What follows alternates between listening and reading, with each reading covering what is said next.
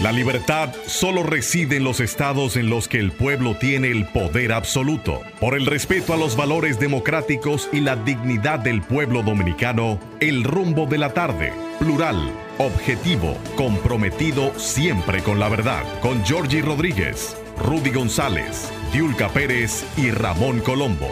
Los poderosos ya están en el aire.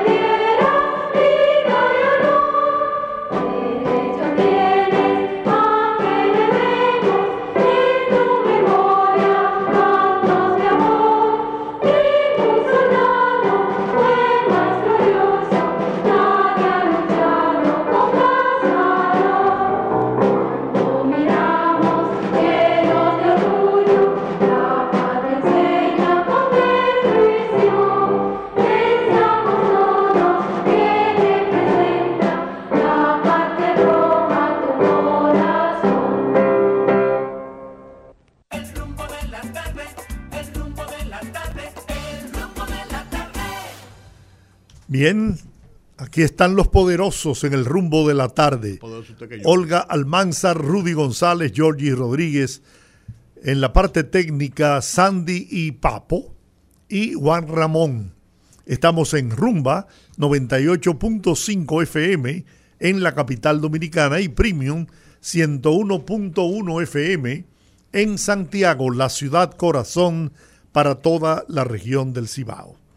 Iniciamos el programa de hoy, como es ya una costumbre nuestra, cuando se conmemoran fechas importantes de nuestra vida y nuestra historia, con el himno dedicado a Francisco del Rosario Sánchez, porque hoy precisamente se conmemoran 206 años de su nacimiento uno de los tres grandes héroes de la independencia de la República Dominicana, quien con apenas 27 años de edad asumió la lucha dominicana tras la ausencia de Juan Pablo Duarte y proclamó el 27 de febrero de 1844 con las palabras Dios, patria y libertad y el izamiento de nuestra gloriosa bandera tricolor, la independencia de la República Dominicana. Con este, eh, con este aniversario concluye lo que se llama el mes de la patria. El mes de la patria. Antes, lo, lo concluían el 27 de febrero. Señores, buenas tardes, excúsenme. Buenas tardes, Olga, Georgie, Sandy, Juan, eh, Juan. Salve el pueblo. Juan Ramón, amigos. Eh, con eso se concluyó el, el, mes de la patria, pues lo extendieron con una, con una razón eh, justa, porque también cumplía años el, de nacimiento el padre de la, otro de los padres de la patria. Entonces están los tres englobados dentro del mes, que si, no es, un mes, que si no es un mes literal de 30 días, pero es el, término, el mes de la patria. Qué bueno. Bueno, pues Sánchez que pronunció la célebre frase entro por aquí porque no puedo por otra parte. y si alguien y si alguien tratase de mancillar mi nombre, decidle que soy la bandera nacional. Fue fusilado por Pedro Santana en el cercado. o oh, ironías de la vida. Lo dice, lo dice con, un, con un dejo de dolor. O oh, ironías de la vida. Ese a quien Balaguer calificó diciendo, héroe te admiro, traidor te aborrecí, coloso singular de nuestra historia. Una mancha oscurece tu memoria, pequeño hiciste un hombre colosal, porque ciertamente Santana fue un valiente defensor y luchador por la independencia nacional, pero terminó tratando de anexar nuestra isla, nuestra media isla, a España nuevamente, luego de nosotros haber declarado la independencia. Por eso se dice... y peor aún, tener la osadía, tener la, la, la desgracia de haber ordenado el fusilamiento de Francisco del Rosario Sánchez. Un hombre de esa estatura. Sí. Por eso dicen que eh, las personas no son como comienzan, sino como terminan. Sino como terminan. A veces eh, usted puede comenzar y, andar una vida tortuosa, pero en un momento determinado cambia para bien, para el bien común, para el bien de la sociedad y se convierte de un villano en un héroe o de una persona anónima en un héroe. Y esa, esa es la verdad. Eso, eso lo, lo comentábamos con el caso de Camaño, de todas las, las los, cambios que dio en su vida eh, y cómo eh, al final cómo terminó. Eh, y por eso se habla de héroes y villanos. No cabe dudas de que el nombre de Francisco de Rosario Sánchez estará en la memoria de los dominicanos, no solamente como uno de los padres de la patria, primero como uno de los padres de la patria, debo decir, pero también como un hombre que dio su vida al final y fue, se la quitaron de la peor manera, tratando de acusarlo de traidor a un hombre que había libertado la patria. Bueno, nació en Santo Domingo el 19, el 9 de marzo de 1817 y ha sido recordado por los historiadores como un estratega nato. Hijo de Narciso Sánchez Ramón y Olaya del Rosario de Belén, al patricio le inculcaron desde pequeño un profundo amor a la patria, debido a que su padre perteneció a uno de los primeros movimientos independentistas que lucharon contra la ocupación haitiana. Francisco de Rosario Sánchez era abogado de los abogados de la época. Sí. Porque no fue de los primeros fundadores de la Trinitaria, pero abrazó la lucha de los trinitarios como el que más. Se integró a la Trinitaria brazo a brazo, hombro con hombro, con Juan Pablo Duarte y Matías Ramón Mella, o como usted prefiera llamarle, Ramón Matías Mella. Sí, hay, hay una, yo, yo, yo lo digo como me lo aprendí de chiquito. Yo también. Sí, Matías Ramón Mella, Ramón Matías Mella. Yo me perdí Ramón Matías Mella. Eh, pero es fue uno de los grandes, de, los grandes héroes, no solamente te digo por, ser de los tres que iniciaron la, la Trinitaria, sino eh, porque por todas sus, sus heroicidades eh, y todo lo que hizo en favor de nuestra patria y terminar de esa forma por alguien que después de haber sido un héroe se convirtió en un villano. Así es. Loor a los padres de la patria. Buenas tardes, poderosos. Buenas tardes a la audiencia. ¿Y tú no habías no, yo, había saludado Lo que pasa es que yo a veces me, entretengo en las cosas de la producción, pero yo estoy aquí todavía, como, como decía yo cuando me mandaba el castigo a mi papá a la habitación y se le olvidaba, yo estoy aquí todavía. Tú, tú haces como doña Miriam, que dijo que ella comenzó desde abajo y ha subido todos los peldaños, pero que hay gente que le pasaron a una velocidad increíble. Me encantó esa frase, me encantó. una, una, una simbología impresionante. una capacidad de, conceptualizar así con el lenguaje, sí. No, sin dudas, sin duda debo decir y confesar que Sánchez es mi padre de la patria favorito. Quizás por esa, esa estatura moral que lo caracteriza, siempre he pensado, ya lo he dicho aquí y lo repetiré, es un ejemplo que nuestros padres de la patria fueran personas jóvenes que se encontraban en la, en, vamos a decir, en la cúspide de su vida.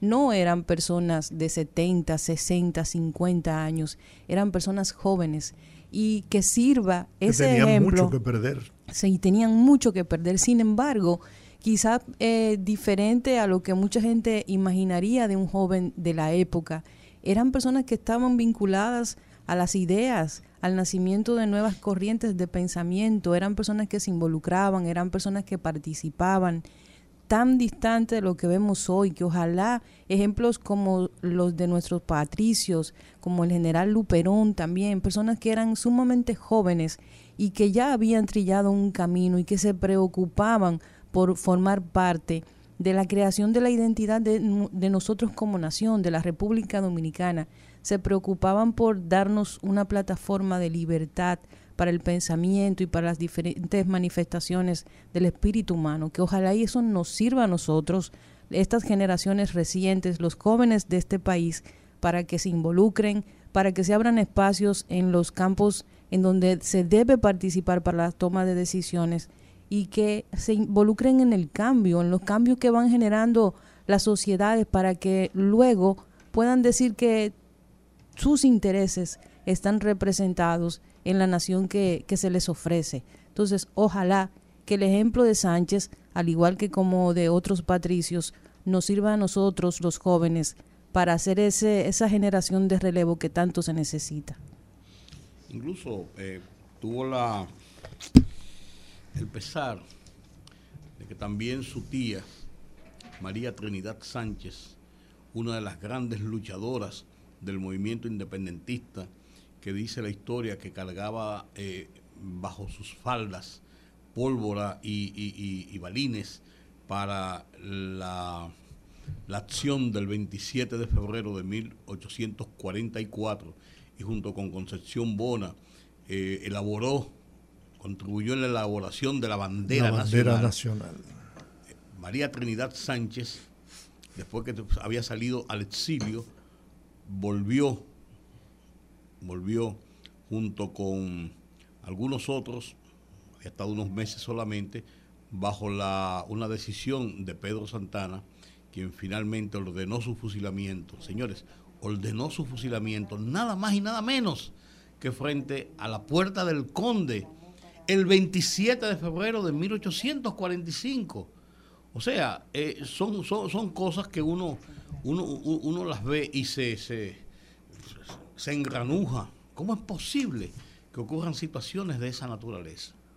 Bueno, vamos a conversar con un amigo viejo, no por, por la edad, sino por el tiempo que tenemos con esa amistad sincera. Y hoy está al frente de la Comisión Permanente de Efemérides Patria, haciendo una labor encomiable, digna de ser reconocida. Juan Pablo Uribe. Buenas tardes. Contesta, tiene miedo. Buenas tardes, Juan Pablo. Hey, buenas tardes. No, Rudy. ¿O por qué pasa? No, te me quedes callado que me asustas. él no escuchó, él no escuchó lo que dije yo al inicio. Ah, no, no, no, no, honestamente, ¿eh? porque tengo el, el, el, volumen. Yo soy un hombre de la radio, completamente abajo. que no, baja el volumen. No, se oye mal. Dije que tú, que tú eras un viejo amigo, no por la edad, sino por el tiempo en que hemos cultivado esa relación de amistad y que afortunadamente pues la hemos mantenido, ¿no? Y que nos reciprocamos eh, afectos y, un trato amable y, siempre eh, cariñoso con todos nosotros. sin lugar a dudas. Eso, eso es verdad. Juan Pablo. Eh, eh, y, y, siempre, claro que espiritualmente siempre es bueno uno reiterar los afectos porque crea una, un, ambiente y una atmósfera espiritualmente sana, espiritualmente. Y no, y, en estos tiempos tan difícil de poder con, decir que uno es amigo, que uno tiene amigos, tan difícil en estos tiempos. Juan Pablo, Hoy concluye la celebración del mes de la patria y no podía ser en una fecha más memorable e histórica como lo es el nacimiento de Francisco del Rosario Sánchez. Sé que se han realizado actividades durante todo el día. Sí. Me gustaría que nos comentara eso, pero más que nada me gustaría que nos hablara de la figura de Francisco del Rosario Sánchez, ese que dijo, soy la bandera nacional. Así es, inmensa, inmensa de estatura histórica de Francisco del Rosario Sánchez, y precisamente hoy, 9 de marzo, con su natalicio, con los festejos, con la recordación, con la celebración de su natalicio, el 206 aniversario de su natalicio, también concluimos el mes de la patria 2023. Y por favor, permítanme decir que este mes de la patria 2023 ha sido exitoso. Y ha sido exitoso por el nivel de integración de las escuelas, de los colegios, de entidades cívicas, mm, de los actos que se han organizado en recintos abiertos, en recintos cerrados, el nivel de conciencia que han tenido las gobernaciones, las municipalidades, eh, muchos ministerios, muchas direcciones, en diferentes niveles, eh, la comprensión patriótica de lo que es el mes de la patria como un periodo especial de nuestro año, para festejar la nacionalidad y para resaltar los valores de la dominicanidad, sobre todo en, momentos muy especiales para nuestro país, cuando hay retos y acechanzas, tanto insulares como en términos globales, porque quieren, y eso no es un secreto eh, para nadie, quieren mm, ciertas instancias que el tema haitiano, terrible, doloroso, sea asumido en su solución por los dominicanos y nosotros no podemos hacer más por los haitianos que lo que hemos hecho hasta, hasta ahora, que hemos sido el país más solidario. Pero bueno, el mes de la patria eh, exitoso completamente y el concepto de soberanía nacional, de integridad mm, territorial, de autodeterminación, de dominicanidad, ha tenido un punto importante de difusión y de apuntalamiento. Y en la Comisión Permanente de Efemérides Patria nos sentimos bien. Y hoy terminamos, hoy 9 de febrero. Y terminamos hoy 9 de, eh, de marzo, perdón, porque así completamos, tal como lo hablamos hace unos días, aquí mismo en el programa, la trilogía por excelencia de la dominicanidad. Duarte, Sánchez y Mella, 26 de enero, 25 de febrero y hoy 9 de marzo. Sánchez, Giorgi, pueblo que nos escucha, es el, el gran héroe, el gran patricio fundador del 27 de febrero de 1844, el hombre que cuando Duarte es sometido a una persecución tenaz, implacable, una vez descubierto los planes independentistas por parte de los invasores haitianos, tiene que sumergirse en la clandestinidad y posteriormente irse al exilio. Y Sánchez, con sus compañeros, asume el liderazgo que hasta ese momento, en términos físicos, pues encabezaba Duarte en el país ante esta ausencia y Sánchez es el gran organizador, articulador, movilizador para esa noche del 27 de febrero de 1844. Y luego del trabucazo histórico de Ramón Matías Mella en la Puerta de la Misericordia y que van entonces hacia la Puerta del Conde a, la proclama donde no hay marcha atrás, recordémosle a la gente así de manera sucinta que Sánchez el hombre que proclama voz sin cuello el Dios, patria y libertad, viva la República Dominicana y el izamiento de la bandera nacional que había sido tejida por manos femeninas dominicanas. O sea, Sánchez es, ese febrerista, organizador, líder, pero además el que asume la, primera conducción de la, en, en, términos institucionales, de la, por parte de los trinitarios, el primer trinitario, de asumir la conducción de la Junta Central Gubernativa. Pero Sánchez, Francisco de Rosario Sánchez, es también el mártir del cercado. Sí. 1861, 4 de julio, estamos hablando que ese Sánchez que proclamó junto con sus compañeros trinitarios la independencia un 27 de febrero de 1844, hace 179 años, es el Sánchez que posteriormente, cuando ve que Pedro Santana traiciona a la República y aprobóse la anexión a España, al imperio español, es Sánchez el que uno de los primeros organizadores de, la lucha contra la anexión a España y por lo tanto contra Santana y el imperio español. Eh, y allí aquella frase de que entro por Haití, eh, porque no puedo hacerlo por otro lugar, si, si alguien osa mancillar mi nombre, decirle que yo la bandera, la bandera, una frase, una frase inmensa, eh, eh, eh, con, con toda la significación que la misma tiene, y Duarte tiene la condición, eh, Sánchez tiene la condición más mártir, porque es un restaurador adelantado. Lo que sería el grito de Capotillo en agosto 1800 63, Duarte lo Duarte lo precede dos años antes, en, en, el mes de junio, julio, con... Juan Pablo, se eh, está cortando, eh, ah, se está cortando la llamada. Ah, y aquí, ¿se oye mejor? Ahí, sí. Ah, ahí sí.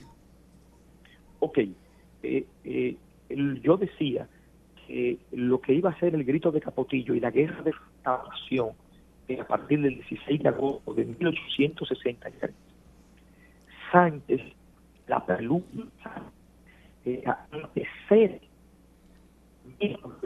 son dos años. Señor Juan Pablo, estamos, estamos teniendo... Estamos, seguimos teniendo problemas, Juan Pablo. Si pudiera, por favor, moverse un poquito para ver si la recepción mejora. Eh, mira, a ver si yo aquí... Perfecto. Ahí se oye bien. Perfecto. aquí se oye mejor. Perfecto, sí. Ok. Bueno, pues, pues entonces es, eh, es ese Sánchez, si se oye mejor, es ese Sánchez, yo digo, que el 4 de julio de 1861 ofrenda su sangre, su vida, junto con un grupo, una veintena de compañeros, se produce una traición, una veintena de compañeros, y su sangre abona lo que sería la restauración de la República a partir de 1863 a 1865. O sea, estamos hablando realmente de un, de un héroe excepcional, el de Francisco del Rosario Sánchez, un héroe excepcional, héroe febrerista de 1844 y mártir restaurador adelantado de 1861. Sánchez fue, fue abogado fue abogado. hoy, el, Ministerio Público, hoy es el día del Ministerio Público. O sea, es el día de Sánchez, concluimos el mes de la patria 2023 y es el día del Ministerio Público. Por eso hacíamos una actividad conjunta con la Procuraduría General de la República, con doña Miriam Germán, que estuvimos, estuvimos juntos en un hermoso acto en el altar de la patria, en el Parque Independencia, iniciando los actos desde las 8 de la mañana hasta el mediodía. Y tengo que decir que, miren, yo me sentía, eh, Georgie, Olga, eh, Rubio, eh, completamente emocionado por la cantidad de niños, de niñas, de muchachitos, de muchachitas, con su banderita, porque lo que más disfrutan las actividades en el altar de la patria y cantar el himno y ver a los guardias marchando eh, Georgie. Sí, sí, sí. Ahí, te vi lanzando una flor. ¿eh? En el mausoleo, te vi lanzando una flor con Doña Miriam en el mausoleo. Sí, en, en la llama votiva, donde descansan las cenizas venerandas de, Duarte, de Sánchez y de Mella. Y, esto fue precioso. Comenzó a las 8 y terminó mm, ya después de la una, alrededor de las 2 de la tarde, la participación de instituciones públicas y sobre todo de escuelas, muchas, muchas escuelas. También estuvo, esto es bueno apuntarlo, la familia Sánchez. Ruby, mira, e, este es un caso, un caso importante resaltarlo. Eh, y, yo lo he vivido. La familia Sánchez se mantiene con cierta cohesión. Ellos participan en todos los actos y, hablan. Hoy habló el señor Carlos Sánchez, recitó un, un poema. Él es tatara, tataranieto de, de Sánchez. Sánchez dejó una familia prolífica, ¿verdad? Así eh, es. Eh, Seis hijos. Efectivamente. Y, allí estaban eh, señores, bueno, desde adultos mayores, adultos, y, habían jovencitos y, niños, y niños, representando la parentela directa, sanguínea, del el prócer Francisco de Rosario Sánchez, que en el caso de Duarte sabemos lo que pasó y de Mella, yo he estado rastreando esto y he hablado con, que, es amigo de ustedes, con Alberto Rodríguez, director del INEFI ahora, sí. que él es Alberto Rodríguez, eh, eh, Alberto Rodríguez Mella.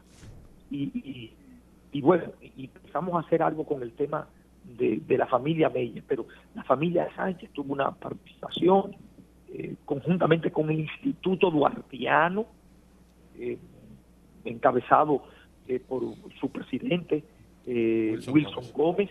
y toda la directiva del Instituto Duartiano, bueno, las Fuerzas Armadas, el Ministerio de Defensa, y realmente fue hermoso. Sánchez es un, un verdadero ejemplo a seguir, pero además, eh, da una connotación simbólica a propósito de los tiempos que estamos viviendo y de las presiones que nos están metiendo y de algunas agendas media extrañas y mm. que nos quieren pintar como racistas y que aquello y lo otro.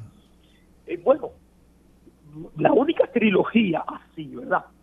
Así, eh, como la nuestra, como la dominicana, eh, precisamente es la nuestra, una autoctonía completa Duarte, con esa descendencia española, eh, Mella y, Sánchez. Sánchez ahí, padre fundador de esta patria. Hay que decir, hay que decir, Juan Pablo, que apenas tenía 27 años el 27 de febrero de 1844. Y como señalaba Olga en su comentario al inicio, lo trascendente de nuestra lucha independentista fue que estuvo en las manos de la juventud de la época. Así es. Que fueron jóvenes que tenían mucho que perder y lo arriesgaron todo en aras de lograr nuestra soberanía y nuestra independencia. Creían en eso. Y mira, eh, creían en eso. Cuando decimos mucho que perder, bueno, solo hay que poner el ejemplo de la familia Duarte. Claro. Una familia una familia acomodada, una familia socialmente eh, socialmente alta en la época, con negocios, con, con dinero, una familia, y lo arriesgó literalmente todo, hasta tal punto que quedó en la pobreza. O sea, creían en ese ideal, en ese ideal de patria, en ese ideal de nación, en ese ideal de libertad.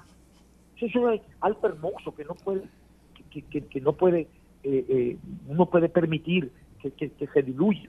Y Sánchez, el nivel de liderazgo que tenía Duarte era tal, y, de compañerismo y de hermandad, que cuando, cuando Duarte, cuando Duarte tiene que ir a la clandestinidad, y, y Sánchez está reclamando, está reclamando verlo, cruza de un lado de la parte oriental a, la parte occidental y, está reclamando de la familia de, Duarte, que necesita verlo, y bueno, que no, y que, y que Duarte no.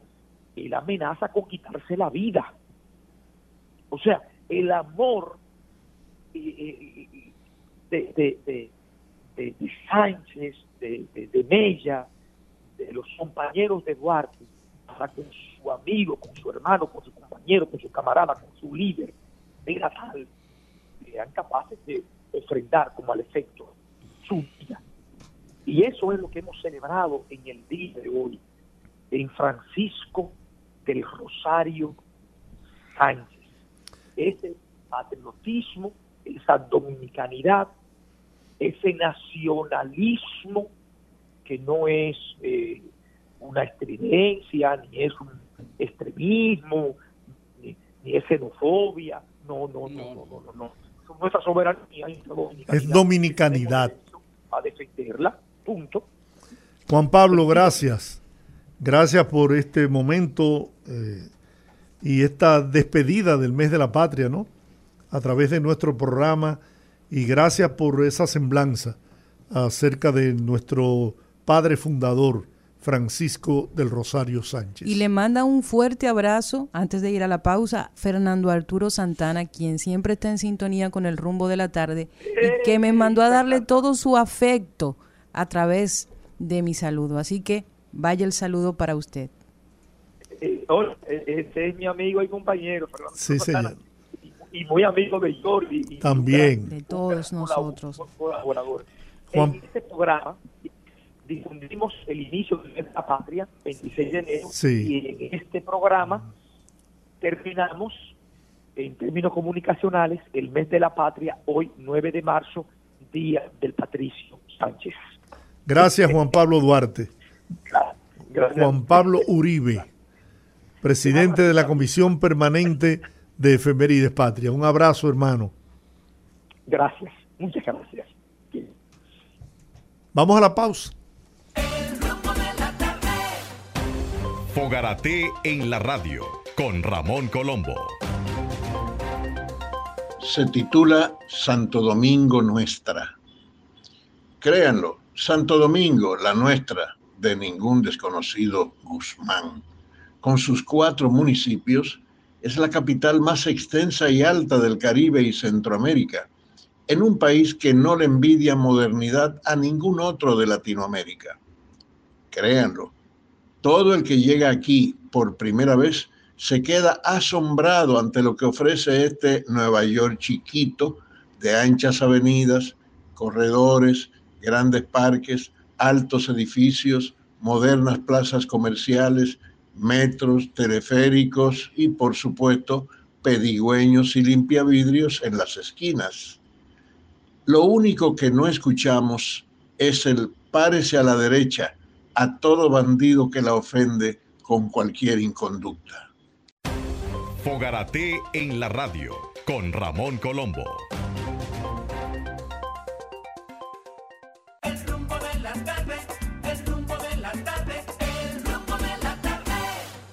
Bien, seguimos en el rumbo de la tarde. Tenemos ahora una muy buena conversación con el presidente de la Confederación Nacional de la Unidad Sindical, nuestro querido amigo Rafael Abreu, Pepe Abreu, como lo conoce el pueblo.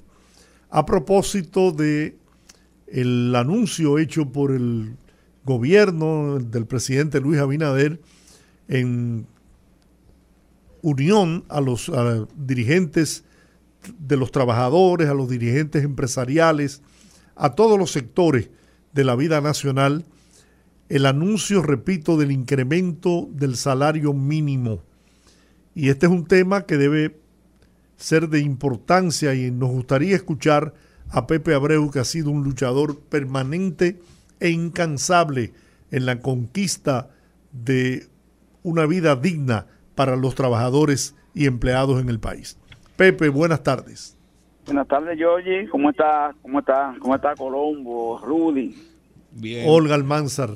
Ah, Olga, sí, sí, también está. Sí. Bienvenido, don Pepe. Pepe, tu, tu, opinión sobre, sobre este acuerdo al que ustedes llegaron, eh, ¿cómo pudieron lograr tan fácilmente? ¿Cómo llegaron a ese número? Tan rápido, porque estábamos acostumbrados a a experimentar traumas y, discusiones y posiciones encontradas. Sin embargo, en esta oportunidad parece que el asunto fluyó con más eh, eh, eh, eficiencia, ¿no? con más tranquilidad.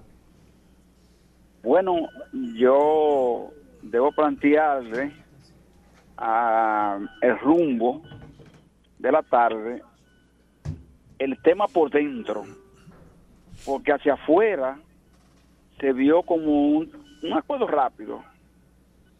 Ahí hubo un trabajo, hay que decirlo así, arduo.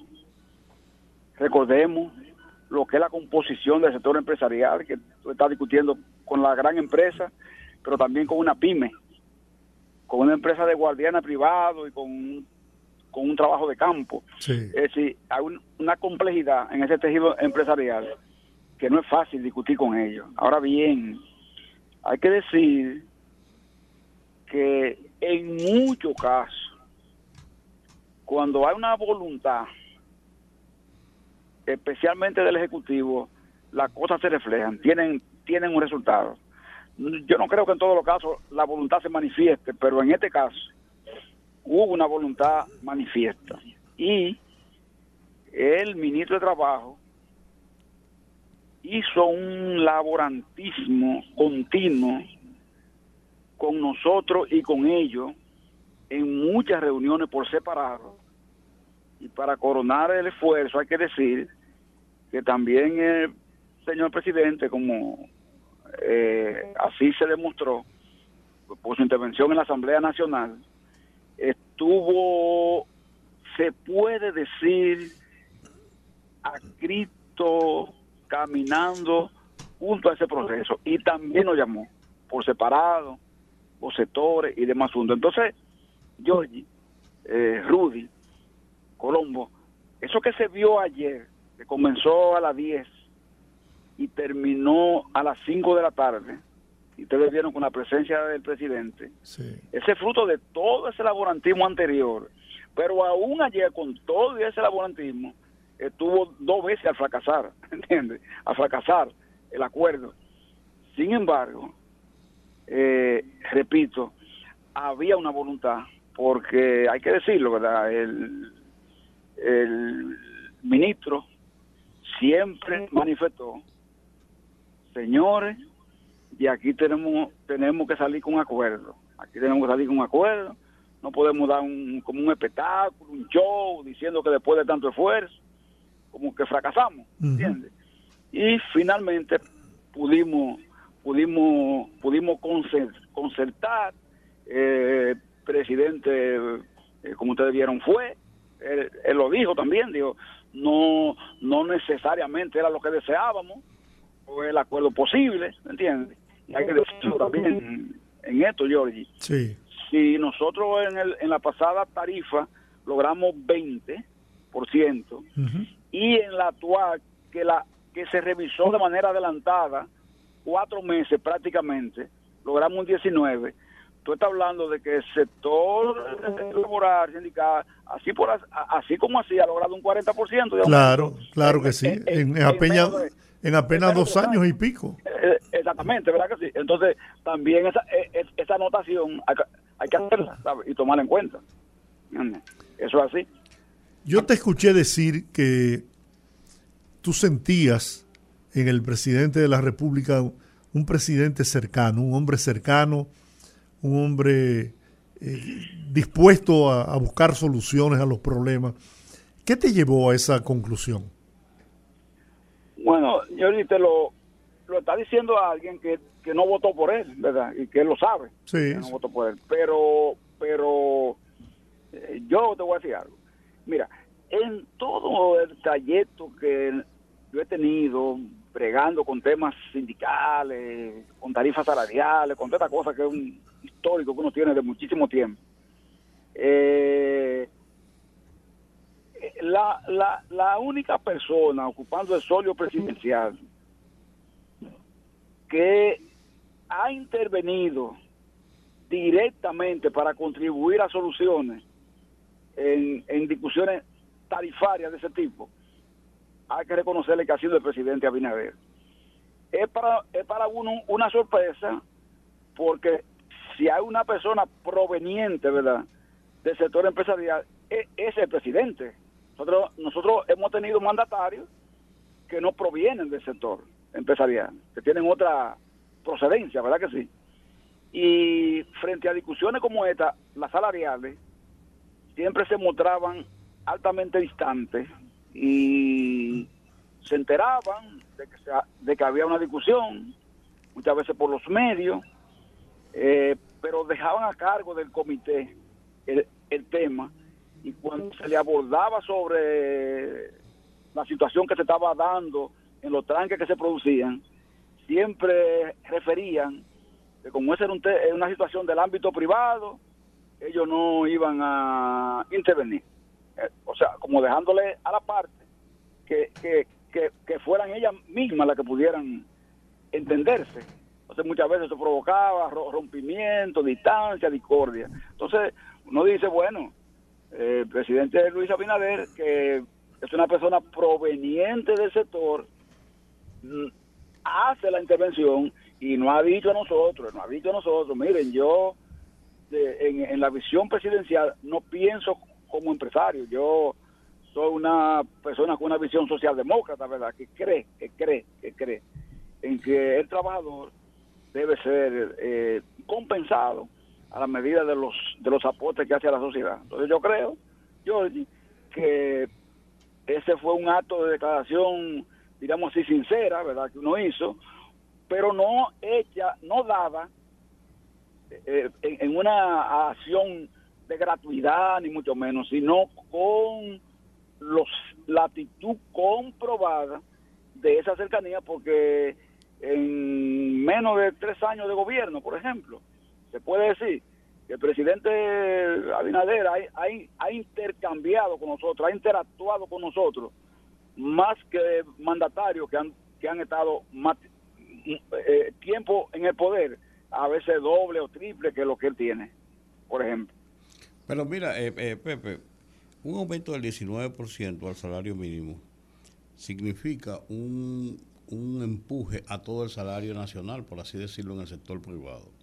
Pero también esto, esto provoca un aumento en los costos empresariales porque esto aumenta la participación en la TCS, participa, eh, aumenta también los, los eh, recaudos que deben hacer las empresas para el tema de eh, prestaciones, para el, el tema de eh, vacaciones. O sea, no es un incremento solamente del 19%. Los empresarios se dieron tan fácil a esto. Eh, ¿A qué acuerdos llegaron por encima de lo que simplemente se conoce de un, acuerdo, de un aumento del 19%? Porque no es tan fácil. Pues tú sabes, Rudy, que en lo que dice, mucha gente no lo alcanza a ver. Ellos no valoran, mucha gente no, no valora lo, lo, que es el denominado salario social, que ese que ese que refiere eh, Rudy, que muchas veces a, a, la gente no verlo se centra en el 19%, ¿verdad? Pero no entiende que la otra parte del salario es social, también tú tienes que acribirlo a ese acuerdo.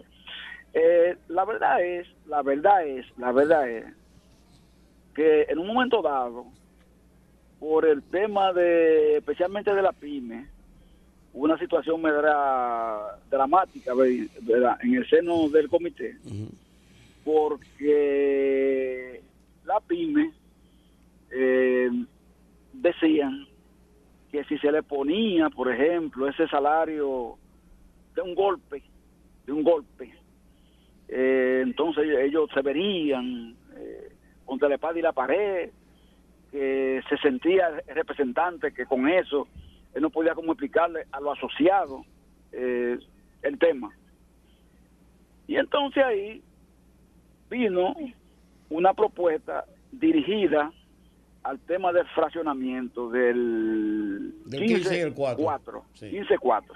Hizo una, concesión para ese fraccionamiento, pero hay que tomar en cuenta Rudy y Georgie, Colombo y, Sonia. Olga. Quizá, quizá una visión que se tuvo, Olga, sí, una visión que se, que se tuvo ahí. También se quería dar como una especie de ejemplo de mensaje a la sociedad. Es decir, bueno, si si este hombre, eh, señor, eh, se, ha apurado por esto, el presidente, ¿verdad que sí? No, no debemos nosotros como dar una nota discordante. Vamos, como, como actores tripartitos, a dar un mensaje, un mensaje a, la sociedad, porque a veces las sociedades necesitan mensajes, ¿me entiendes? Y como hay otros sectores en conflicto, etcétera, etcétera, nosotros no podemos darnos el lujo, ¿me entiendes? Como y, y, y, asumir la actitud irresponsable, cómoda a veces, de una, de una ruptura con el objetivo de, eh, agitar la, la sola y, eh, eh, y, convulsionar el país. Y por eso, y por eso, creo que, que, ambas partes sacrificamos posiciones en pos de eso, ¿verdad?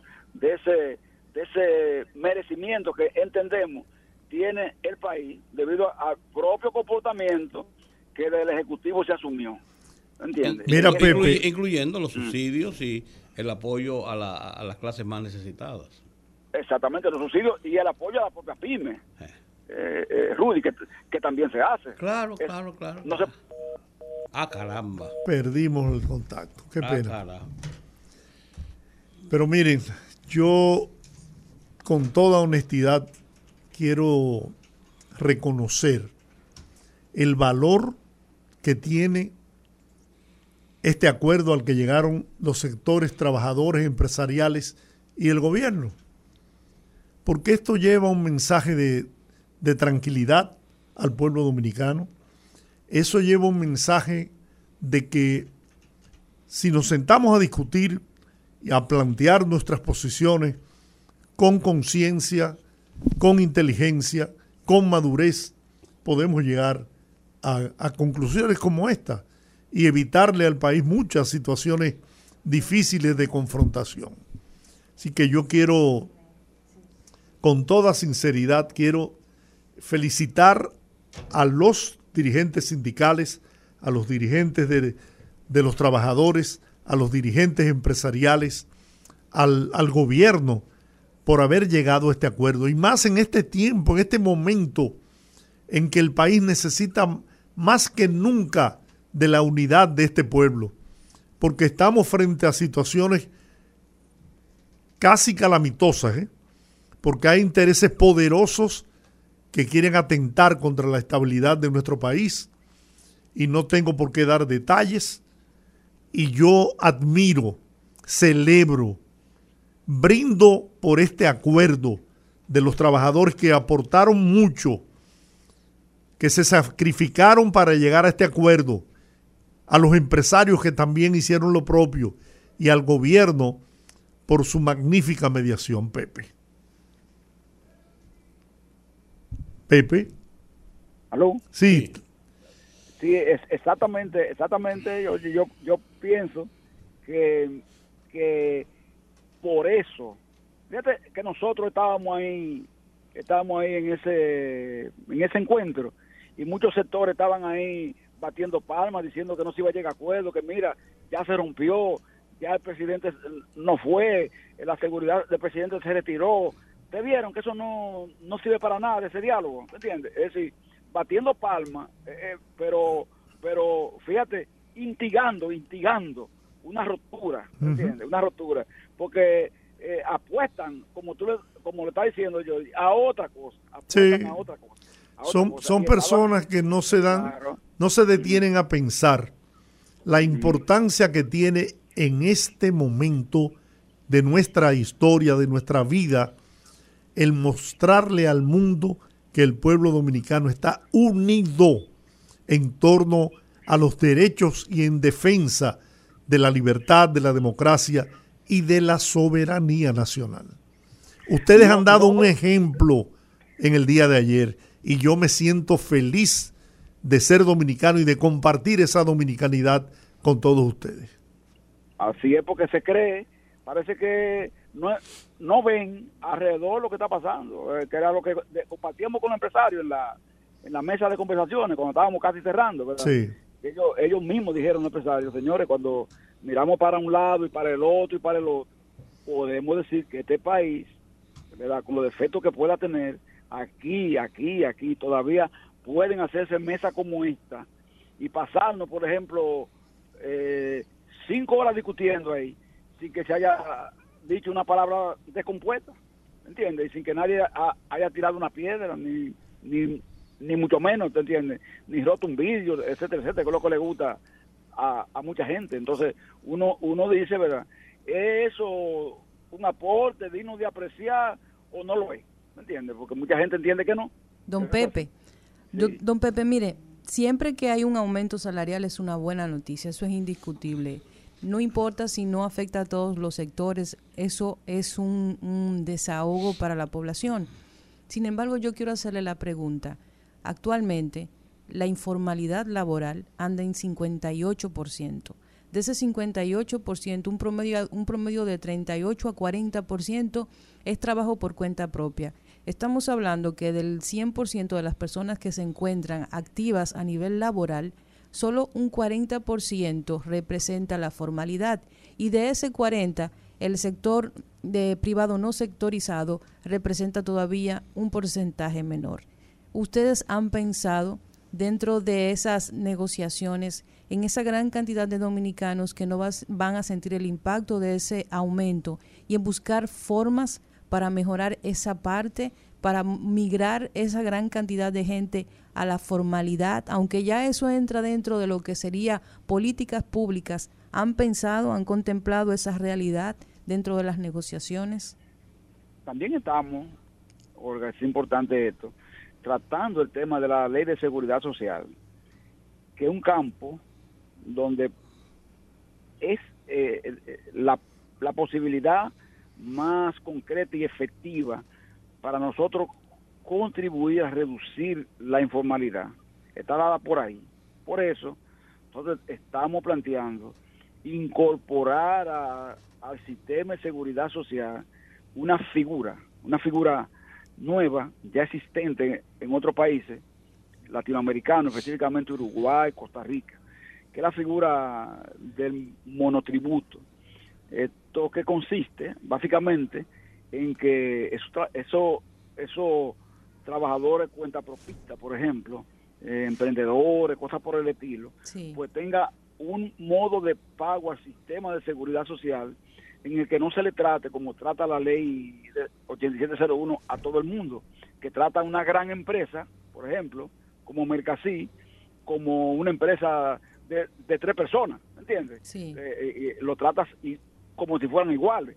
Entonces, eso muchas veces estimula mucho el tema de la informalidad.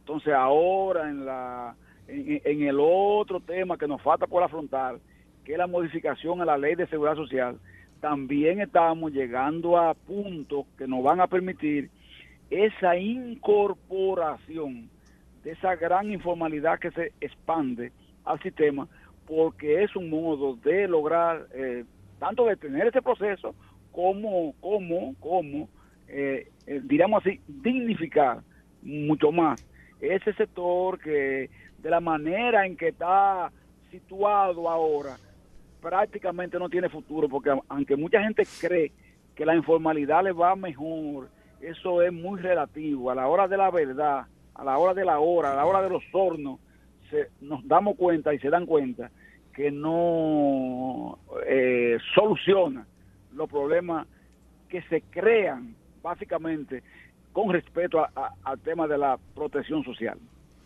Bueno, Pepe, agradecido al tiempo de felicitarte a ti y a todos los que participaron en esa gran concertación obrero, patronal, gobierno. Y qué bueno, qué bueno que llegamos a feliz término y que la paz social continúe imperando en la República Dominicana. Ustedes son base fundamental para que este país pueda continuar desarrollándose y progresando.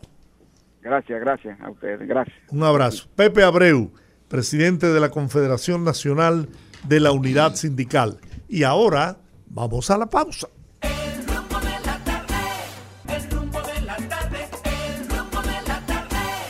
Y aquí seguimos con el rumbo de la tarde, señores. Muy cargadito nuestro programa de hoy con muchas informaciones y muchos buenos invitados. Y estamos en tiempo de nuestra tercera entrevista. Don Rudy. Buenas tardes, Juan Miguel Castillo Pantaleón. Abogado de la República de los del número, pero además de los del número, de los que están en las eh, luchas por el mantenimiento de nuestra dignidad, de nuestra soberanía. Siempre alerto, alerta a que no nos metan gato por liebre. ¿No es así? Claro. Mira, eh, eh, Juan Miguel, se acaba de, celebrar la segunda reunión del pacto convocado por el gobierno con sectores de la sociedad encabezados, en este caso, por los políticos, básicamente, y otros sectores se, están, se está haciendo.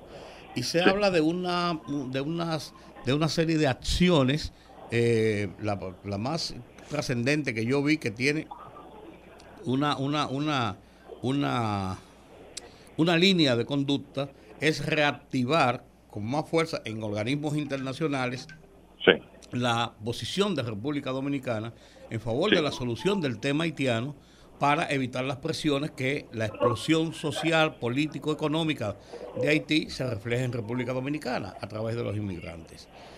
¿Cómo tú ves esta negociación que se está, e, e, estos acuerdos que se están haciendo, esta ofensiva del gobierno? ¿Se va por el camino correcto? ¿Se debe hacer más? ¿Qué se puede esperar? ¿Hasta dónde podemos llegar? Bueno, el, el hecho de que el presidente convocase eh, a, a, distintos sectores para tomar en cuenta sus sugerencias, sus puntos de vista eh, con respecto a la, a, la grave situación de descomposición del Estado haitiano, que se ha convertido en un Estado prácticamente en disolución, y las consecuencias que eso acarrea, los riesgos para la República Dominicana es una buena señal. Eh, eh, es un tema que no debe ser politizado. Eh, todos los partidos políticos en este tema no debían jugar ni al populismo ni a la politiquería, porque lo que está en juego es el país. Eso es lo primero. Yo no tengo ningún tipo de adscripción partidaria y una trayectoria de vida que, es bastante pública, no, no requiere mayor justificación, porque si tuviera algún tipo de vínculo con algún gobierno, hace rato eso, eso hubiera resultado evidente. nunca le he trabajado al, Estado más que una vez que fui juez por un salario miserable. Eh, yo, sabía que te iba, yo, sabía que te iba, a decir eso porque eso siempre lo dice, lo dice Juan eh, No, porque eso es, bueno, eso es bueno. En un país en donde hay tantas poses y tantos farsantes, hay que recordar que hay gente que le encanta pintarse de, de, de civilista y de pero pero cuando tú vienes a ver y, de, preocuparse por los problemas sociales pero vienes a ver y, facturan por eso. Hay gente hay gente que se inscribe en el presupuesto nacional y, aspiran a la condición de prohombre o sea eh, eh, es, un, es un ejercicio eh, de, de, hipocresías en, un país en donde eso de eso se hace profesión a este tipo de cosas siempre hay que ponerlas por delante. ¿por qué? porque yo fui convocado al palacio allí me encontré con Manuel Núñez Asensio, allí me encontré con Roberto Casá, allí me encontré con Juan Daniel Balcácer, ahí me encontré con Wilson Gómez en representación del Instituto Duartiano. Es decir, hubo una convocatoria, una segunda convocatoria abierta y el primer sorprendido fui yo, porque realmente yo no tengo ninguna clase de vínculo con el presidente, ni con el partido de gobierno, ni, con, ni con ningún partido. Y entonces el presidente hizo una exposición eh, una cronología de todas las ofensivas en el campo internacional. Obviamente, esas son políticas de Estado, están dentro del campo de sus atribuciones y de sus competencias. El presidente, eh, obviamente, pauta la política internacional a través del canciller. Obviamente, el país tiene muchísimas preocupaciones porque entre el discurso oficial del presidente y el, y el desempeño de algunos de sus funcionarios pareciera no haber mucha sintonía. Pareciera como si el director de la orquesta tuviera algunos músicos que tocan su propia partitura. Así mismo es. sí, eh, entonces eh, obviamente eso genera desconfianzas y suspicacias. Pero al margen de cualquier consideración en ese orden, que es muy natural, lo cierto es que todo dominicano bien intencionado y que dice estar preocupado por su país de manera sincera, debe estar dispuesto a ante el llamado de la, de la autoridad de su Estado a ir a servir. Porque eso es, eh, es decir, eh, tú dices pues, estar preocupado por este tema, ¿qué, ¿qué, tú tienes que decir? Y si te invitan, lo lógico es ir. Entonces, eh, eso es importante que se sepa que todo el que fue ahí pues fue a aportar ideas. Obviamente yo puedo tener o no discrepancias con esa estrategia seguida por el gobierno. Creo que eh, la estrategia en sí es, es buena, pero ha habido una, un detalle de ausencia de una propuesta más concreta, alternativa a la, a la de una reiteración de una intervención tipo MINUSTA o BINU, ¿verdad? Que es lo que hay ahora. Sí. Eh, porque lo cierto es que si tú planteas las mismas soluciones y tienes los mismos resultados, insistir en ellas resulta estéril. no, no puedes esperar resultados distintos repitiendo el, el, el, mismo, esquema, claro. Es el mismo esquema. Entonces, obviamente yo como académico, eh, yo he hecho propuestas formales, incluso con la afinada eh, eh, profesora, casi una hermana de vida, la doctora Cristina Aguiar, nosotros llegamos a hacer propuestas absolutamente desinteresadas desde el punto de vista técnico en el campo del derecho internacional público el principio de la injerencia es capital y por lo tanto un Estado miembro eh, de, la, de la Organización de, las Naciones Unidas no puede ser eh, intervenido, no puede haber injerencia en situaciones internas, salvo que haya una amenaza a la paz regional, es decir, una cuestión bélica, o un, un, un, tema de violación a gran escala de los derechos humanos, pero la situación de los estados fallidos no está contemplada en el derecho internacional. Es un detalle técnico. Entonces, el abordaje para el manejo de ese tipo de situación, que no es una guerra civil propiamente eh, dicha, es sencillamente que el Estado ha devenido en infuncional o disfuncional. No hay autoridades legítimas, pero sigue teniendo un asiento en el, en el, en el, en el foro de los estados reconocidos. su presidente, aunque carece de legitimidad, sigue siendo reconocido por la comunidad internacional. Eso es un dilema la burla del derecho internacional público. Y nosotros, desde el punto de vista técnico, por ejemplo, tenemos algo que decir. O, por ejemplo, en mi caso particular, además de ese, de, esas, de ese campo del derecho internacional público, sobre el cual tengo algún tipo de manejo eh, eh, modesto, eh, pues resulta que en materia migratoria el reglamento de aplicación de la ley se redactó en mi oficina. Fue un aporte que uno le hizo al Estado, prácticamente por, un, por unos honorarios simbólicos. y uno participó también de manera desinteresada, sin retribución alguna, en la redacción de la ley de migración y cada vez que ha habido que defender al país, sus instituciones, en la con una serie de iniciativas ante el Tribunal Constitucional, uno lo ha hecho y ha salido a explicar el contenido del sistema jurídico dominicano sobre el tema de nacionalidad. Entonces, uno va a este tipo de cosas eh, eh, eh, sabiendo que algunas de las políticas que el Estado aplica quizás no sean las más, al punto de vista de uno, las más óptimas pero el hecho de que el presidente mantenga esto en el candelero como un tema permanente de agenda en el Consejo de Seguridad de la ONU, que sensibilice a otros países del área para sumarlos a un coro de reclamos de, preocupación de la comunidad internacional sobre esto, que es una amenaza a la estabilidad regional. Eso no se puede desconocer que es necesario no hacerlo sería un, acto de irresponsabilidad. ¿Y a dónde tú crees que debemos, eh, eh, qué, pasos debemos seguir? O sea, hemos eh, comenzado en el camino de la queja internacional, la exigencia internacional de la comunidad internacional. Tenemos ahora que una, un nuevo relanzamiento de esa ofensiva, pero ¿qué otros pasos colaterales? ¿Hacia dónde debemos llevar? Te voy a decir una cosa, Rodríguez. Lo que, lo que he visto que el presidente ha hecho con este llamamiento a este, a este pacto y ampliar el espectro para que la gente vaya. Eh, gente que tiene algo que decir, gente que, que, quiere aportar, en organismos, instituciones, personas. Es crear em, eh, las condiciones de una unidad nacional alrededor de este tema y desprenderlo de la politiquería. Ver que partidos políticos de gran presencia electoral se marginaron voluntariamente de esto, gente que tuvo responsabilidad de Estado, que son corresponsables del desastre migratorio que tenemos. Eso me parece a mí como ciudadano una cuestión absolutamente imperdonable e injustificable, porque jugar al fracaso de la República Dominicana para de ello debe devengar o pretender devengar algún tipo de capital político, es decir, eh, yo quiero que al gobierno le vaya mal para que a la oposición le vaya mejor en las elecciones, creo que eso refleja muy bien dónde están los intereses de esos que dicen querer volver a gobernar. Por eso, eso, es muy importante. A ver, y no tengo preferencias por nadie, pero las cosas por su nombre. Cuando un político dice que quiere gobernar, bueno, pero ¿qué tú quieres? Que la cosa se ponga peor. Este es un tema para no politiquear. ¿eh? Entonces, la unidad nacional es importante porque cuando tú tienes un país unido alrededor de estos temas, tú no le puedes imponer cosas. ¿Por qué? Porque cuando ha sido galvanizado el, el interés nacional, ha sido blindado, que todos los sectores, las clases vivas, los, los sectores más sensibles tienen esa una posición eh, eh, por lo menos al unísono en, ciertos aspectos, no en todo, porque nadie puede estar completamente de acuerdo en todo, pero en algunos aspectos, pues obviamente nos respetan más.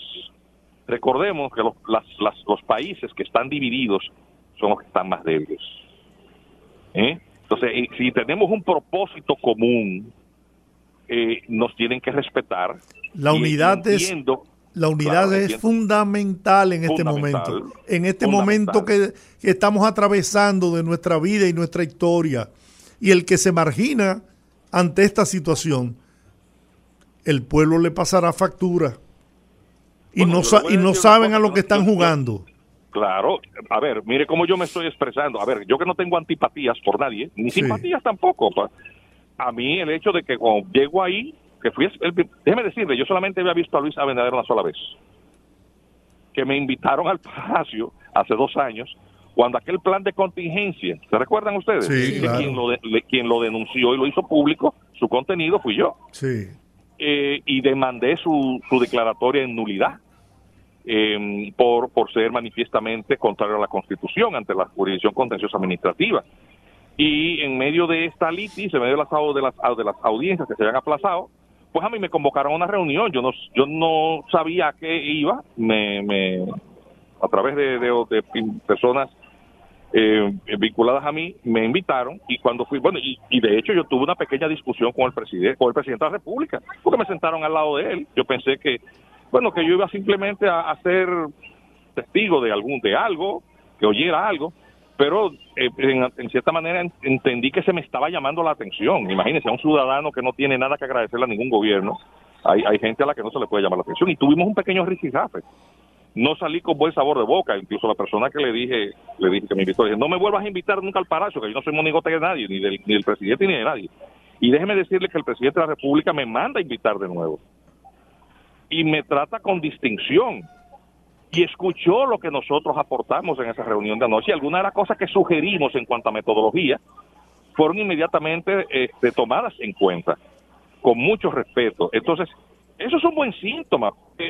Si convocas a alguien que tú sabes que, que, no es tu comilitón, que no es un simpatizante, que no anda buscando un empleo y que te habla de la manera más franca, de la manera más honesta. A lo mejor este, a lo mejor quien le habla está equivocado. Yo estoy completamente seguro de que yo estoy equivocado en mil cosas, pero esas equivocaciones en todo caso serían bastante honestas, porque no tienen propósitos ulteriores, ni procuran algún beneficio personal, salvo el de mi país.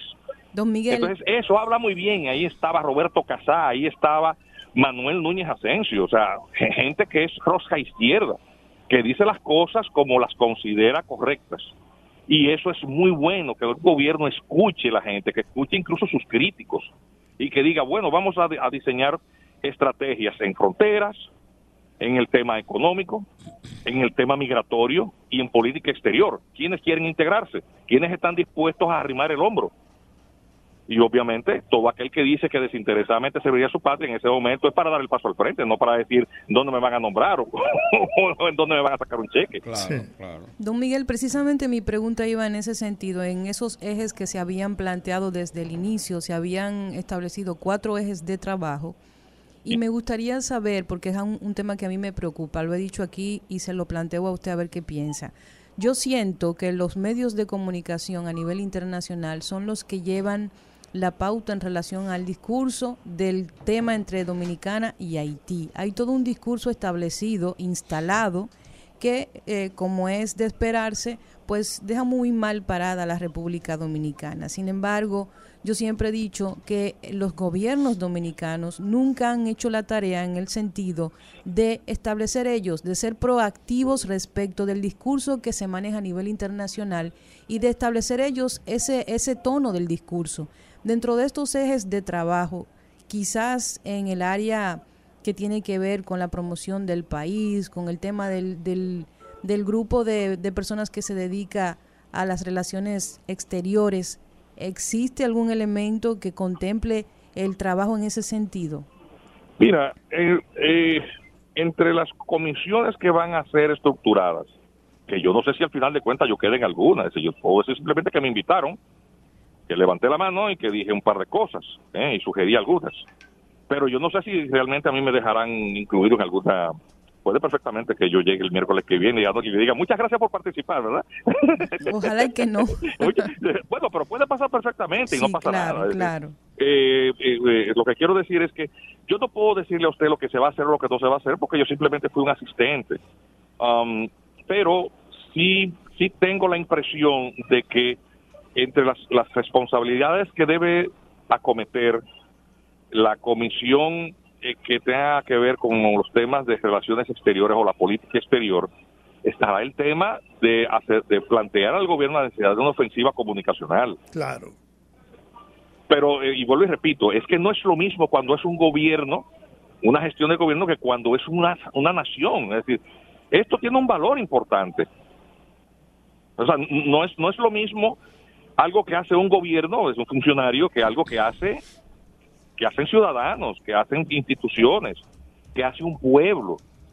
Porque eso tiene otra connotación, tiene la connotación de que, de que hay un propósito eh, firme, eh, único, compartido, un sentido, un sentido eh, este, generalizado de proteger la soberanía de la nación y de no permitir bajo ningún concepto que decisiones de poderes de, gran, grandes potencias que dominan la región, porque hay un tablero de, de, conveniencias entre grandes potencias, puede, puede tomar a la República Dominicana como si fuese una, eh, una ficha sacrificable, como un peón sacrificable, para conveniencia de esos intereses. Es decir, tiene que saberse que el, dominicano defenderá su país hasta la última gota de sangre. Así es. Y ese mensaje se atomizaría sin duda si ese, ese ejercicio de postura internacional es refrendado por toda la clase política. Yo creo que el mensaje sería bastante más potente si, si sucede de esa forma. Indudablemente, pero mire, nadie puede gobernar el alma de los hombres, solo Dios. Eh, uno aspira que el, no sé, la divinidad, el Espíritu Santo a veces toque el corazón de los hombres que le dote de la sabiduría para saber, principalmente aquellos que tienen la responsabilidad de dirigir pueblos o aspiran a hacerlo, eh, que sepan que pueden eh, producir eh, la, o la redención de un pueblo o el desastre más absoluto. República Dominicana está ahora mismo sometida a un peligro como nunca antes se vio. Esta situación que tiene la isla de Santo Domingo, compartida por dos estados, totalmente distintos, sobrepoblada, con una enorme cantidad de desafíos en, este estado que se ha disuelto. Haití está disuelto. Eh, no tiene plano de comparación con ninguna otra situación en el mundo, en ninguna parte. Usted, usted busca en, en, en, los 190 países que, tiene, compone la comunidad internacional, y eso no, eso no pasaba en ningún estado. Entonces, ninguna de las herramientas del derecho internacional público han sido diseñado para, situaciones como esta. Esta es una situación muy particular. Y quienes estamos sufriendo las consecuencias de eso somos los dominicanos. ¿Por qué? Porque somos la, única, una de las pocas islas del mundo que está compuesta por dos estados distintos. Pero esta es la única que está circunscrita estrictamente en el espacio insular. Y hay gente jugando muñeca por ahí. Y aquí, no, aquí hay gente jugando a la politiquería. Claro. Eh, no, lo que quiero decir, yo quiero ver lo mismo. ¿Entiendes? entiende.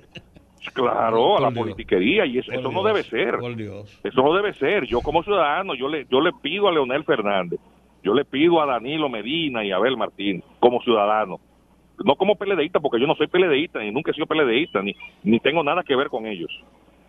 Eh, ¿Cuál es el otro partido? que El, ingeniero Miguel Vargas.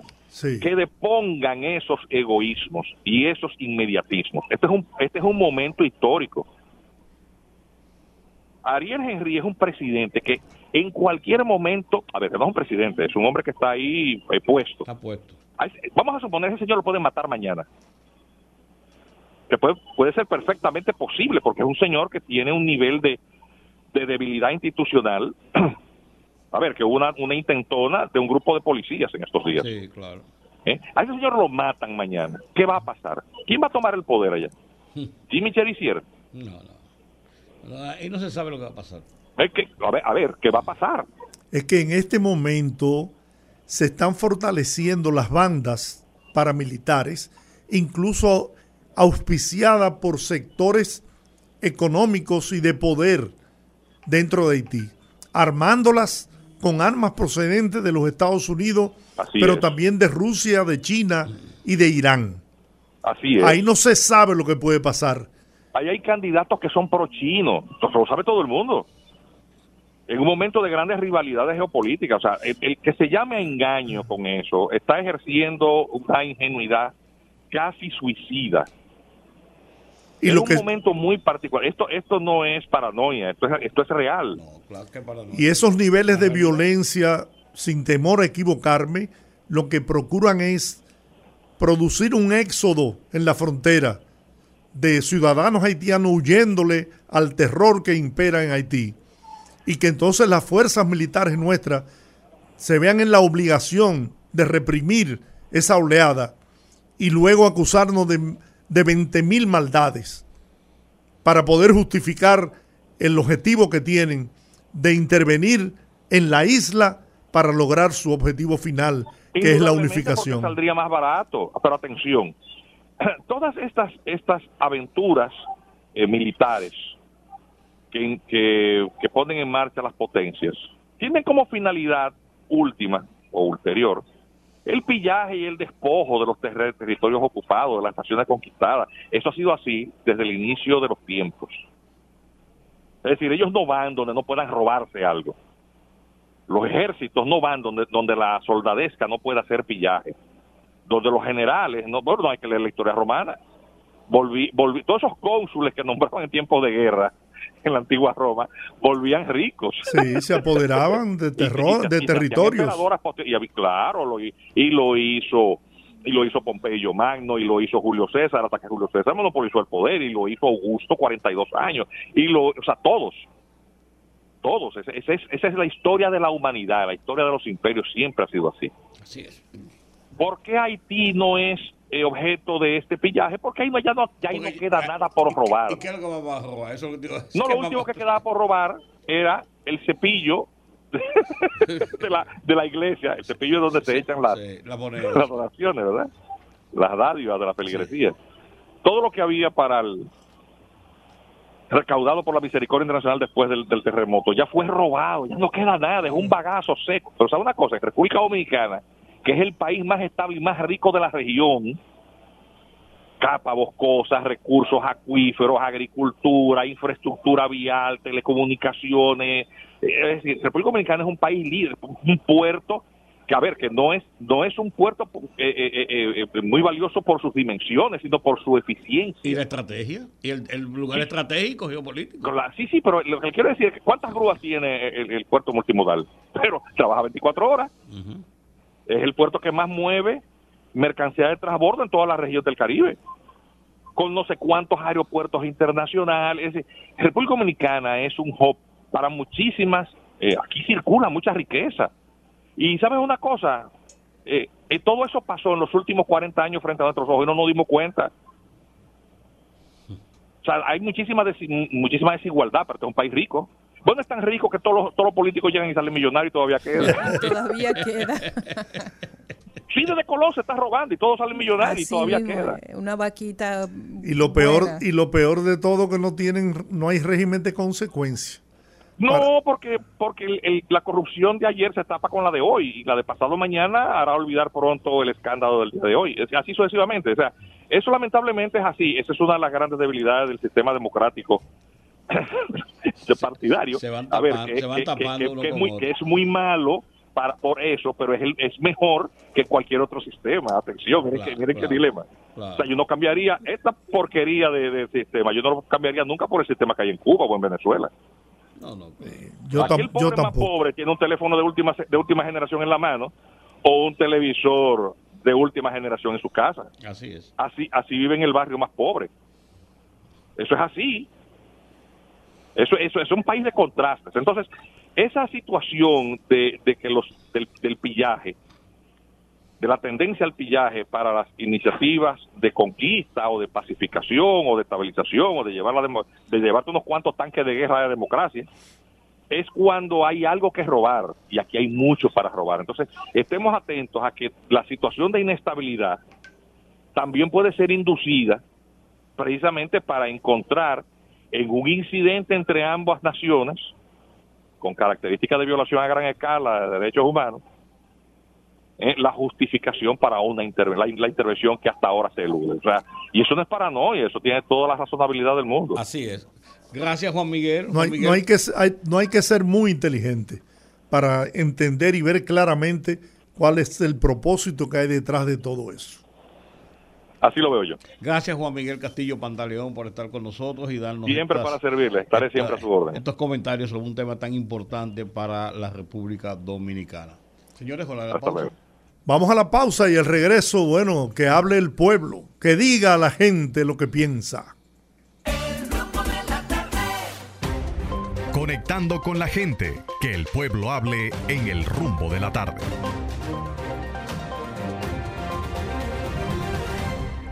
809-682-9850. Repito, 809-682-9850. Las llamadas internacionales sin cargos en el 1-833-380-0062. Y aquí va la primera. Que hable el pueblo. Buenas. Buenas tardes, Olga, Georgie, Rudy, ¿cómo están? Muy bien. Hola, buenas tardes. Ramón Ramón, sí, señor. Un abrazo, Ramón. Miren, hoy quiero tocar un tema brevísimo de salud. Hoy es Día de Internacional del Riñón. Así es. Y en mi condición de presidente de la Asociación Nacional de Pacientes Trasplantados de Riñón y Hemodiálisis, quiero primero felicitar a todas las personas que han logrado hacerse su trasplante, conseguir un donante, sea cadavérico o donante vivo y a las personas que están en terapia de hemodiálisis eh, o diálisis, como se le llama, que puedan salir de ahí pronto y hacer un llamado a la sociedad dominicana de que hay que donar. Donar es un acto de mucha caridad y de mucha justicia. Un acto de amor, sí, se dice. Un acto de amor cívico, donar sangre, donar un riñón a una persona que lo está necesitando, porque cuando se le dona un riñón a alguien que tenga una terapia de hemodiálisis, lo saca de un cruz y de una de una odisea. Esa es la cosa más terrible que hay. Y la enfermedad del riñón que llega por diferentes vías es una enfermedad que deja en la ruina cualquier familia pobre. Todo si una persona no tiene seguro médico porque solo la, la, la cada, cada sesión de hemodiálisis cuesta alrededor de cuatro mil pesos y la persona tiene que darse tres a la semana mínimo para poder mantener los niveles y que no se le produzca una infección de toxina en el cuerpo, un envenenamiento que lo haga hacer eh, tener un evento. Entonces, quiero hacer un llamado, primero felicitar a nuestros eh, a nuestros amigos, nuestros hermanos de la asociación y las personas que están en esa situación y al pueblo dominicano y que es necesario que también aquí haya una ley de donaciones obligatorias para las personas que mueren en condiciones violentas, sea de tránsito, sea por, por bala, por arma de fuego, por alguna razón, porque aquí no existe una ley como existe, por ejemplo, en España, en México, en muchos países desarrollados, donde si hay un accidente y la persona se puede, ya tiene muerte cerebral y no va a tener posibilidades de, sobrevivir, entonces que haya un mecanismo que permita que se puedan extraer los órganos y se puedan trasplantar no solo los riñones, porque se trasplanta el hígado, se trasplanta el corazón, se trasplantan las córneas, se trasplantan varias, una, inclusive con una persona se pueden salvar hasta seis personas se pueden trasplantar. Así que eh, felicidades para todas las personas que estamos con un riñón trasplantado en nuestro día. Y a ustedes un reconocimiento porque han estado siempre apoyándonos cuando había la crisis de los medicamentos. Y siempre siempre estamos escuchando, nuestros afiliados siempre están en sintonía con ustedes escuchando las orientaciones. Gracias, Ramón. Muchas gracias, Ramón. Muchas gracias. Buenas, rumbo de la tarde. Sí, buenas tardes. Hola. Sí, buenas tardes, don Giorgi. Hola. Rudy, Colombo, hola. Hola, hola, ¿cómo estás? El Pidio Reyes de este lado. Sí, el Pidio, cómo no. Andamos, andamos un, una grabación, Olga, que sí. sea de paso te la envié del doctor Surún. Sí. Y que hablaba de, de, que las revistas... Inspección vehicular, sí. Sí, las revistas de vehículos, gracias. Podría ir entre 7 y 13 mil pesos. Eso es, eso es, eso no está eh, del todo eh, correcto. No es el precio que han dado las autoridades del Intran y de Alianza Público-Privada. Los precios irían entre 600 y el máximo serían 3.500 para vehículos pesados o volteos. Eh, incluso luego de las declaraciones de mi amigo Surún, el, el director de comunicaciones Dari Terrero dio unas declaraciones precisamente pues corrigiendo esa, ese dato que se había ofrecido. Sí, sí, precisamente para allá, eh, eh, a eso venía, a desmentir eso, bueno, gracias que tú estás 100% informada, pero para culminar, veteranos, recientemente se le acercaron los partidos políticos, eh, Zorrilla, Moda, a unos cuantos grandes dirigentes del PRM, de Olivares, etcétera, y lo que más me gustó fue que lo primero que el PRM le dijo, no al decreto, me gustó muchísimo eso cuando el PRM le dijo, si ustedes quieren alianza, sí, eso se va a poder. No se le dio mucho auge a, eso, pero felicidades para el PRM cuando le dijo a estos señores, no hay decreto. Feliz tarde. Feliz tarde para usted. Buenas, rumbo de la tarde. Y buenas tardes. Eh, ¿Qué tal? Esos poderosos. Muy bien. Eh, fíjense, yo regularmente no llamo mucho, aunque yo sí le escucho. Muchas gracias siempre salgo de mi oficina, pues pongo el programa. Me gusta escuchar este programa porque es un programa, además de, informar a toda la audiencia, pues también a veces medio jocoso por, las ocurrencias de Don Rudy y, todos ustedes, pero bueno, es ameno. Pero fíjense, eh, rápidamente me quiero referir eh, al discurso del expresidente Fernández que realmente yo digo que es un discurso muy desacierto, porque el doctor Fernández debe entender, y yo lo voy a, referir como una vez el presidente Abinader lo refirió, a que vaya a Google, Google, el tío Google, ahí está todo. El doctor Fernández eh, fue presidente en tres, en tres periodos, ahí están los hechos. De manera que él tiene primero que revisar todo lo que él hizo y no hizo, para luego entonces criticar eh, los dos años de este gobierno, que dicho sea de paso, han sido mucho mejor a lo que él realmente en 12 años hizo. Muchas gracias. Gracias a usted. Gracias a usted por su sintonía. Buenas, rumbo de la tarde. Oli. Hola, Yaque. Saludos, Yaque. ¿Y ustedes? Más bien que un loco. Aquí por cabeza dura. ¿Verdad? Rudy, tú no eres igual que Juan TH. Como yo, no. Que cumpleaños cuando quiere. no, yo cumplo años hoy, pero yo cumplo años, pero yo no, yo cumplo años el día que yo cumplo años. Sí. Juan TH tiene tres fechas de cumpleaños. Ay, hoy es 9 de marzo. ¿Y por qué tú no te llamas Francisco? Porque, no, porque mi papá no me puso Francisco. hoy, ¿cómo yo voy a saber? Mi papá no me puso Francisco. ¿Sabes qué que los que nacen el Día de la Patria se llaman patricis. Bueno, pues está bien, pues, pues mi, mi, papá no me lo puso, o sea, yo no, yo, yo no soy culpable de eso. Pero de todas formas, feliz cumpleaños. Gracias, Mucha salud, gracias, Jackie, Muchas bendiciones y larga vida en compañía de tus seres queridos. Gracias, gracias, Jackie. Y gracias, por, y gracias por tu mensaje de esta mañanita temprano. Y hoy estoy suave, hoy porque No, más te cuesta porque contra. Bueno. Saca, saca, sácame el pie un día. Te voy a sacar los pies temprano y estoy suave. Aburro. Y mañana bellonera, ¿eh? Señores, más en tu vida.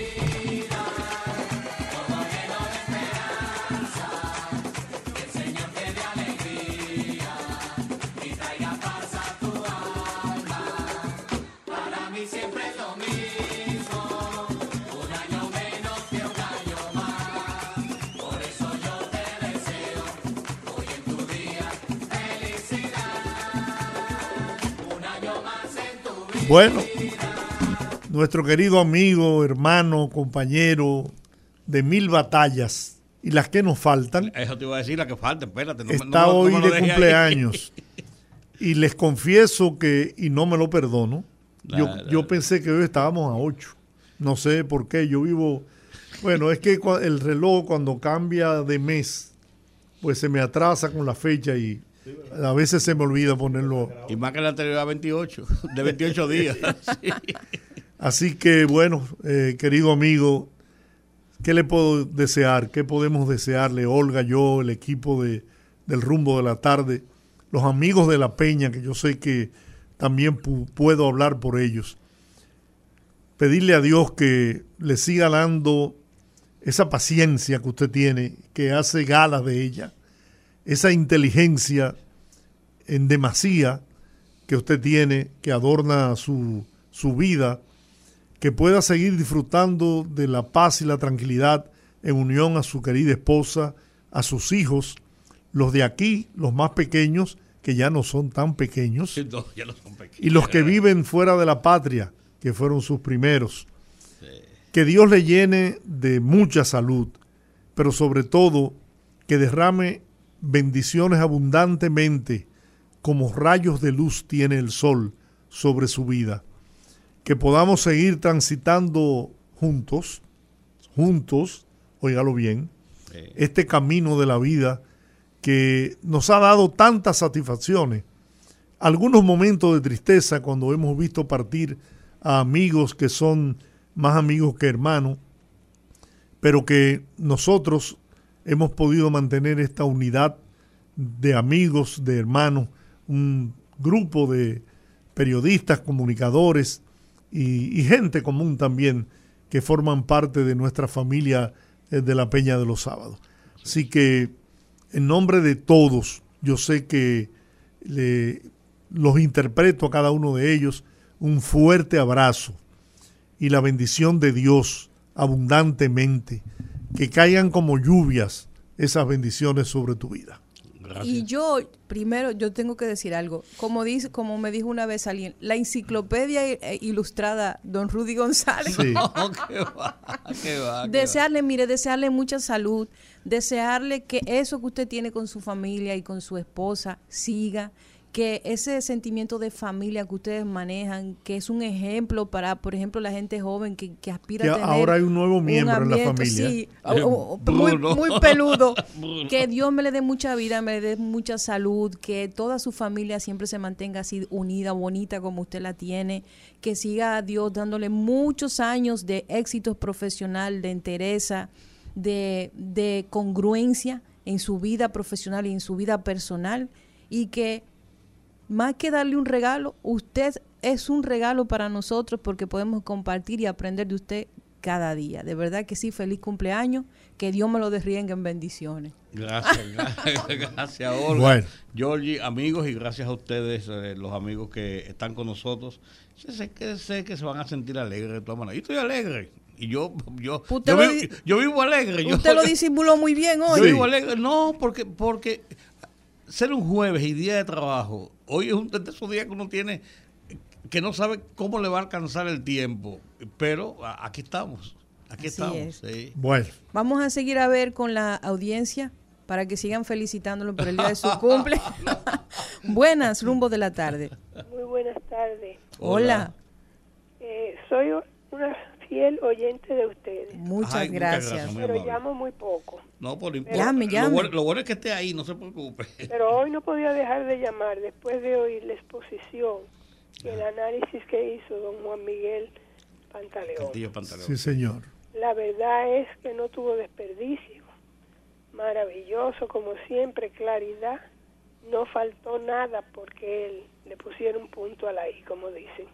Y felicitaciones a don Rudy. Muchas gracias. Muchas gracias. Muy, amable, muy amable. Buenas, rumbo de la tarde. Buenas tardes, saludos a los tres y al otro disidente y al disidente. El disidente está en el clásico mundial de béisbol. yo, espero que le lleve suerte al equipo dominicano. Que es la mascota del equipo dominicano. bueno, eh, yo no iba a llamar hoy, pero al enterarme del cumpleaños de Rudy, o sea, yo creo que todos, todos los oyentes que cada día recibimos la información más exacta, los análisis más objetivos y además la deferencia y la gentileza de ustedes con tantos de nosotros como como el señor de allá de Baja Boniquito, como, como, como la bocadura de Jacqueline, como yo que eternamente estoy eh, eh, aprovechándome de, la amistad de ustedes. No podemos dejar de, felicitar a Rudy y regocijarnos en que, en que esté aportándonos y sabemos que va a durar mucho tiempo más caminando con ustedes para mantenernos bien informados. Felicidades, querido amigo. Manda un mensaje para allá arriba con esos deseos. que se lo apoyo. buenas, rumbo de la tarde. ¿Aló, buenas? Buenas. Sí, miren, antes que todo, eh, yo le deseo mucho salud y años de vida al señor Rudy. Amén. Gracias. Y señores, yo tengo dos cosas. Adelante. Mire, una es, yo considero que aquí se debe reforzar la enseñanza de moral y cívica. Eh, hoy es un día que mucha gente no sabe que es el día de Sancho. Es increíble. Sí. Y otra cosa, y sobre todo a la joven dama que está ahí, eh, yo me puse a pensar, ¿cómo celebran, o sea, cómo se celebró ayer el Día de la Mujer en los países musulmanes, árabes? Sí. las mujeres eh, son seres sin derecho prácticamente. Así es. ¿Qué, qué, están haciendo esos grupos de feministas a favor de que se liberen las mujeres en esos países? Así es. Gracias. Saludos, rumbo de la tarde. Hola. Hola. Buenas, rumbo de la tarde. Buenas tardes. Hola. Espérate un momentico, déjame decir algo nada más. Señores, acaba de llegar una información. Le metieron 36 meses de prisión preventiva al presidente destituido de Perú, Pedro Castillo, por caso de corrupción. 36, meses de prisión, tres años de prisión preventiva. Pero el mundo está, está patas arriba. El mundo se está acabando. Adelante, amigo. Diablo. Diablo. De corazón, Rudy, te deseo salud y eterna vida. El Señor derrame tu bendición. Muchas gracias. Gracias, gracias. Muy amable, muy amable. Piensen algo. Eh, los que han provocado esta situación de Haití ahora están patas arriba. Oiga, en el 2010, después que se firmó ese acuerdo entre Miguel Vargas y Lionel, las corbatas azules, ese fue el éxodo más grande de haitianos que comenzaron a venir. Y no se preguntaba, ven acá, ¿y otro haitiano? Hasta llegar, y todo el mundo lo sabe, porque yo estoy hablando mentira. Lo que pasa es que los pasantes, los son eternos. Y, es como, y es como decía este muchacho, Soto Jiménez, que hay que seguir matando a Trujillo, porque hay muchos trujillitos que están escondidos, ¿tú ves? Y ustedes se recuerdan él quería durar hasta el 44. Mm. Pero usted sabe hasta qué, por qué quería durar hasta el 44. Yo te felicito, Rudy, y que la pase muy bien. Muchas, muchas, gracias. Saludos, rumbo de la tarde. Sí, el poeta Misa. Hey, poeta, tú Cuente, poeta. Hola, saludos, mis especiales felicitaciones a don Rudy, dándole gracias a Dios por la madre y el padre que se sacrificaron para que viniera este mundo especialmente a Jehová el Señor. Gracias. Quiero, por otro lado, eh, hacer una propuesta a la sociedad dominicana, a los llamados progresistas, y es que ya que no hay sostenibilidad para que nuestros enfermos mentales sean tratados de manera humana, a ver si se designa un fondo los, los congresistas hacen un proyecto de ley para que se cree un fondo para que todos esos fomentales que están creando problemas en la calle sean tratados en centros privados. Yo no sé cómo sería eso, pero ya como le dije, ya que no hay sostenibilidad en nuestros en el, en el llamado manicomio, porque se crea un fondo para ser tratado en centros privados. Gracias, muchas bendiciones. Felicidades, don Rudy. Gracias, muy amable. Saludos, buenas. Buenas de tardes, la ¿cómo están ustedes? Don Teófilo. don Teófilo. Para desearle mucha cosa buena a mi amigo Rudy, que, que el Señor le multiplique en salud los 25 años y le triplique mm, eh, eh, muchas veces larga vida. Muchas muchas No, gracias. y, por y que lo, y, que lo y que lo podamos llevar a Pecado Bobo y que yo Boniquito yo cuando, cuando terminen la carretera, cuando finalmente la terminen. ¿no? Pero mira, George, si si esto se va a dilatar tanto, vamos inventando un viaje un fin de semana. porque- Aunque sea en burro. no Buenas tardes. En Sí, burro. señor, buenas tardes. Un saludo especial para todos ustedes de parte del ciego del almirante Gracias. Solares. ¿Cómo está usted? Almirante ¿Cómo Solares, dígame. Adelante. No me cierre, que son dos cosas que le voy a... Adelante. Pero rapidito, que tengo todas las líneas llenas. ¿eh? Sí, oiga, to- lo que ese señor dijo casi ahora, mire, el, an- el anterior, es la verdad. Fue que hicieron acuerdo internacional y le entregaron parte de este país, usted oye, y se sienten comprometidos y no quieren ir a asistir a las reuniones. Es una. Y la otra es, doctor Giorgi, llámeme al hombre y dígale que nos mande el agua, no tienen a seca aquí, el agua no llega, no nos vino eh, ahora, el miércoles. Mire, hay, hay, y fue- fue hay- horas. óigame, hay que tener en cuenta, porque hay que tener conciencia ciudadana, de que tenemos, estamos atravesando por una época de sequía. Sí, de sequía, sí, Y entonces eh, están reduciendo el suministro de agua, no solamente para ustedes, para todo el país. Para todo el mundo. Para que cada quien pueda tocar un poco de agua. Sí, Entonces, no es- hay que tener un poco de paciencia en ese aspecto. Sí, porque aquí no se está desperdiciando, aquí no se No, no, no, porque agua, no es el desperdicio, es que eso mismo. se suministra menos para no agotar Las las reservas. reservas de agua. Sí, pero usted llama que nos la manden aunque sea cuatro horas o cinco. ¿Cómo no? ¿Cómo no? Un En el abrazo. nombre de- en el nombre de Dios, gracias. Amén. Gracias por la sintonía. Buenas tardes, rumbo. Buenas tarde. tardes. Yo no pensaba llamar porque iba a llamar para darle una insultada al hombre que cumple años hoy. Pero voy a llamar. Pero por, pero ¿por qué? Oye, óigame, don Rudy, yo sufro de desvelo ya desde un tiempo para acá de noche. ¿Y usted sabe lo que me molesta a mí? ¿Qué? Que yo me pongo a verlo a usted de noche y usted está durmiendo y yo despierto viéndolo usted. Y- Indiscreto, y indiscreto. pero- yo le yo más digo, pero qué abuso es el que comete don Rudy con eso. Y que vayas en vivo, ¿verdad? Óyeme, eh, y que vaya en vivo un poquito más tarde para que dé algo más actualizado, pero yo me, ale- me, me, me alegro mucho, pues ese programa yo lo oigo porque él me pone las cosas de fuera de la guerra mucho cada rato. De, de cosas, de cosas que uno no oye aquí, yo, yo me encanta porque Rudy es un intelectual analizando. Gracias.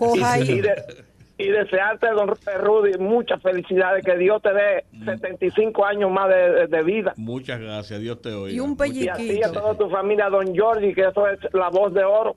Muy bien, muchas es. gracias.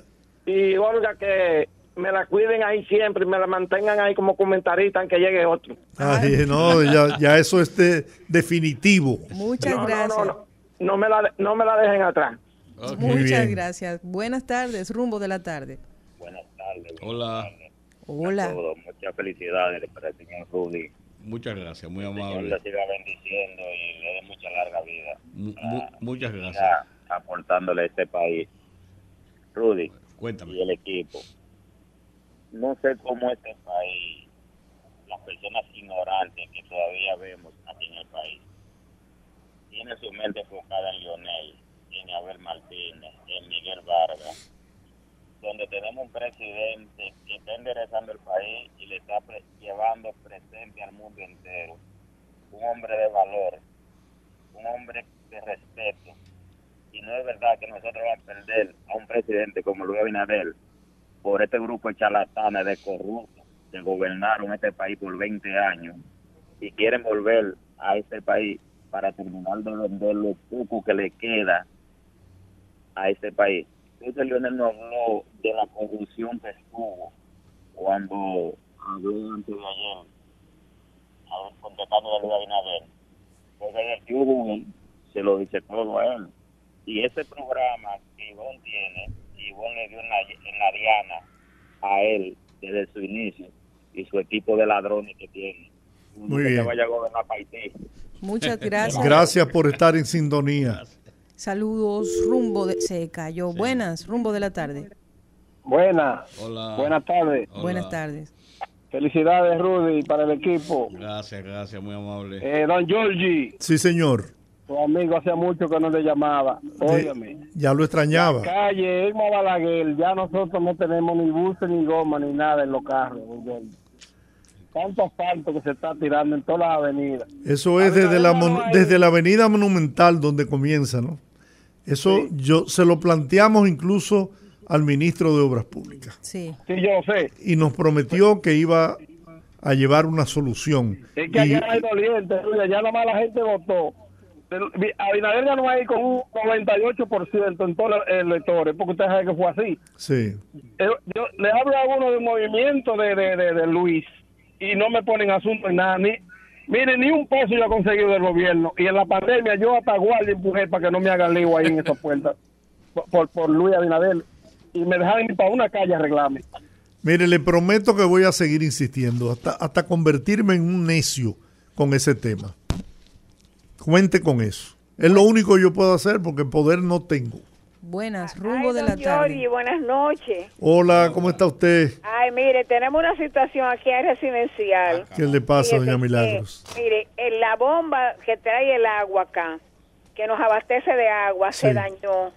No han podido sacarlo, es una bomba sumergible. No han podido sacarlo. Entonces, lo que están haciendo es una licitación para comprar una. Yo quiero hacer un llamado a Fellito, porque mire, eh, tenemos dos semanas sin agua Wow. es una situación tremenda. Y Fíjese la situación que hay. Entonces, eh, ni siquiera los camiones que uno pide el agua eh, eh, están llegando porque están, tienen otro, otros lugares donde llevar agua de la situación que hay. Y a nosotros esa bomba nos abastecía. Claro. Entonces hay una situación, por eso mi llamado a él, que hagan eso, por favor, que resuelvan, que la compren como de, a como de lugar, porque nosotros estamos desesperados. Pero eso entra dentro de eh, una licitación De emergencia. Porque eso es una emergencia. Eh, no se preocupe, doña Milagros. Vamos a, a- a tratar de comunicarnos con eh, Fellito Suberví para ver qué solución le busca rápido a ese problema. Saludos, rumbo de la tarde. Buenas, buenas, ¿cómo están? Fel- Bien. Felicidades, felicidades. Gracias, gracias. Eh, Durante Herrera. Hermano, eh, yo lo que no veo es, la, mire la- el problema que tenemos con el agua.